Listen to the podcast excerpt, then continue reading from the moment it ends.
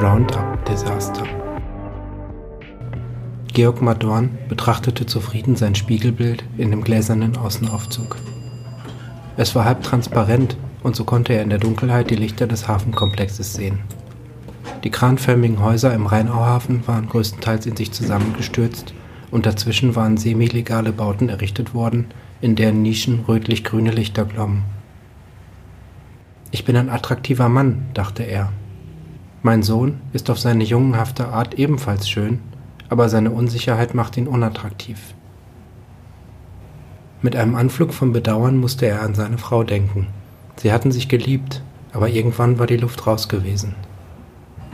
Hätte er eine Scheinehe führen sollen, wie seine Geschäftspartner, die impotente Blumengestecke an ihre Frauen schickten, während sie die Zeit mit ihrer Geliebten verbrachten oder Edelnutten fickten?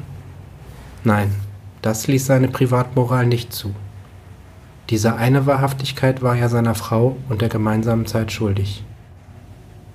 Die Kinder sahen das wohl anders, zumindest Paul. Dabei forderte er auch maximale Freiheit für sich selber ein. Nila hingegen war verantwortungsbewusst und verbindlich. Sie nahm es ihm nicht mehr übel. Vielmehr schien sie eine nüchtern realistische Haltung zum Thema Liebe entwickelt zu haben. Sanft öffneten sich die Edelstahltüren hinter ihm. Er drehte sich um und sein Blick fiel auf einen geschmackvoll eingerichteten Hotelflur. Das Interieur war perfekt. Weiße Schaukästen mit schmuckvollen Verzierungen boten die hoteleigene Parfümkollektion und eine illustre Auswahl an Literaturbänden dar. Rustikal eingefasste Spiegel warfen weizengoldene Lichtreflexe auf die Isfahan-Teppiche, die mit Arabesken, Blüten und Vogelmotiven verziert waren. An den Rundbögen standen mannshohe schwarze Keramikvasen mit Bonsaibäumen und am Ende des Ganges war die Einbuchtung der kleinen Minibar-Lounge-Ecke zu erkennen. Dort wartete Dr. de Bonigno auf ihn, der Leiter der Abteilung Harvest Engineering bei Ludicorp. Dr. de Bonigno war ein kleiner Mann mit zurückweichendem Haaransatz und dem typischen Lispeln der Iberer, das manche für charmant halten mochten.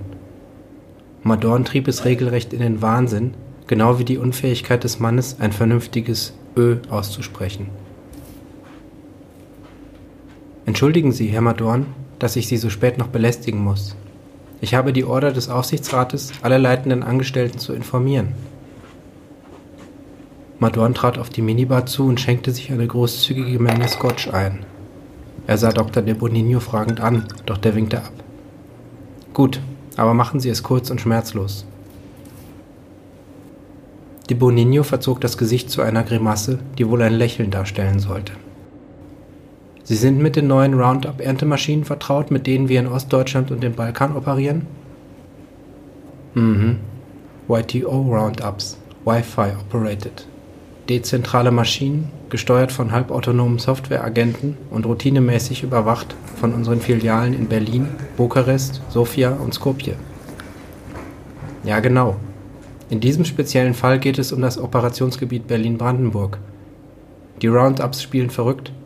Einige sind einfach ausgefallen, andere sind in die internationalen Absperrzäune gerast und spucken Maiskolben auf die Fahrbahn. Drei Bezirksregierungen haben bereits Schadensersatzansprüche gestellt und das HFCS-Werk im Westhafen hat die Produktion um 35 Prozent runtergefahren, da der Nachschub an Mais fehlt. Madon stürzte seinen Scotch herunter.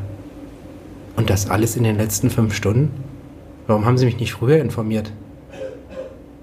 Ihre Sekretärin hat es sofort versucht, aber Ihr Slate war temporär nicht zu erreichen. Ich habe sofort die nächste Maschine nach Köln genommen. Ja, geschenkt. Was sind unsere Optionen? Wir haben sofort alle verfügbaren Jobagenturen angerufen, aber es dauert Zeit, unerfahrene Leute in die Arbeitsprozesse einzugliedern. Wie lange?